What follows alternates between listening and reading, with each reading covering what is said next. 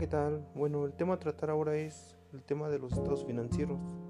Bueno, para comenzar, lo primero que hay que saber es qué es un estado financiero.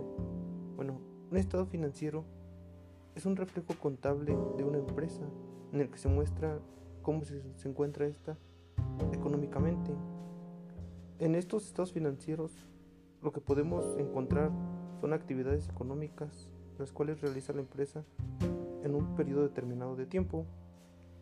Nos muestra ejercicios económicos en un determinado tiempo como puede ser un año, puede ser medio año, puede ser un mes o semanalmente.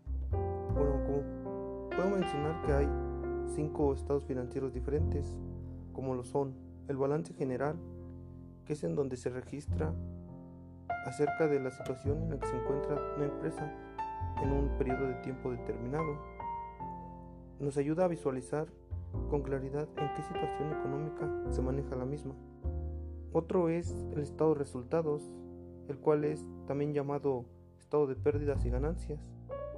Este nos da a conocer la situación financiera de la empresa junto con su liquidez disponible. Puede registrarse de forma anual o bien de manera trimestral.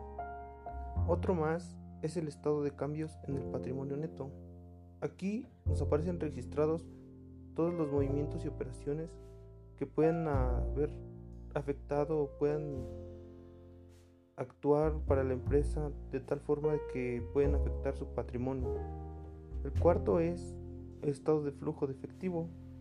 En este dice que se ven reflejadas todas y cada una de las operaciones que se realizan por medio del efectivo con relación en la empresa. Esto desde la entrada de efectivo hasta la salida. Y por último la quinta es la memoria, que dice que este es un conjunto de todos los anteriores y que nos sirve para tener cuentas anuales. Conociendo los tipos, puedo mencionar sus características, las cuales son comprensibilidad, la cual es muy importante porque todos y cada uno de los empleados de la misma deben comprender los estados para saber si están actuando de manera correcta o tienen que mejorar algo. Uno más es la relevancia, pues tiene que tener información muy importante como lo es pues, su estado económico.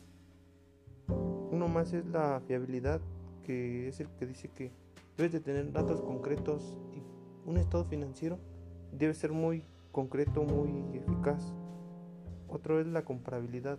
Para que podamos realizar alguna mejora en la empresa, se debe de conocer si antes estaba mejor o de la misma manera la empresa. Y el último es la pertenencia. Nos dice que este debe contar con las expectativas de que las personas lo puedan solicitar. Y por último podemos mencionar cuáles son sus ventajas y desventajas. Las ventajas que tienen los estados financieros dice que se basan en principios que pueden permitir una comprobación, tienen información muy confiable y comunican acerca de la seguridad de, y rendimiento de las inversiones. Las desventajas que podemos mostrar son que solo muestran valores cuantitativos, que sus valores se basan en juicios, que no te pueden dar una información acerca de un futuro y que son informes provisionales, o sea que no son como tal permanentes, solo sirven por un determinado tiempo.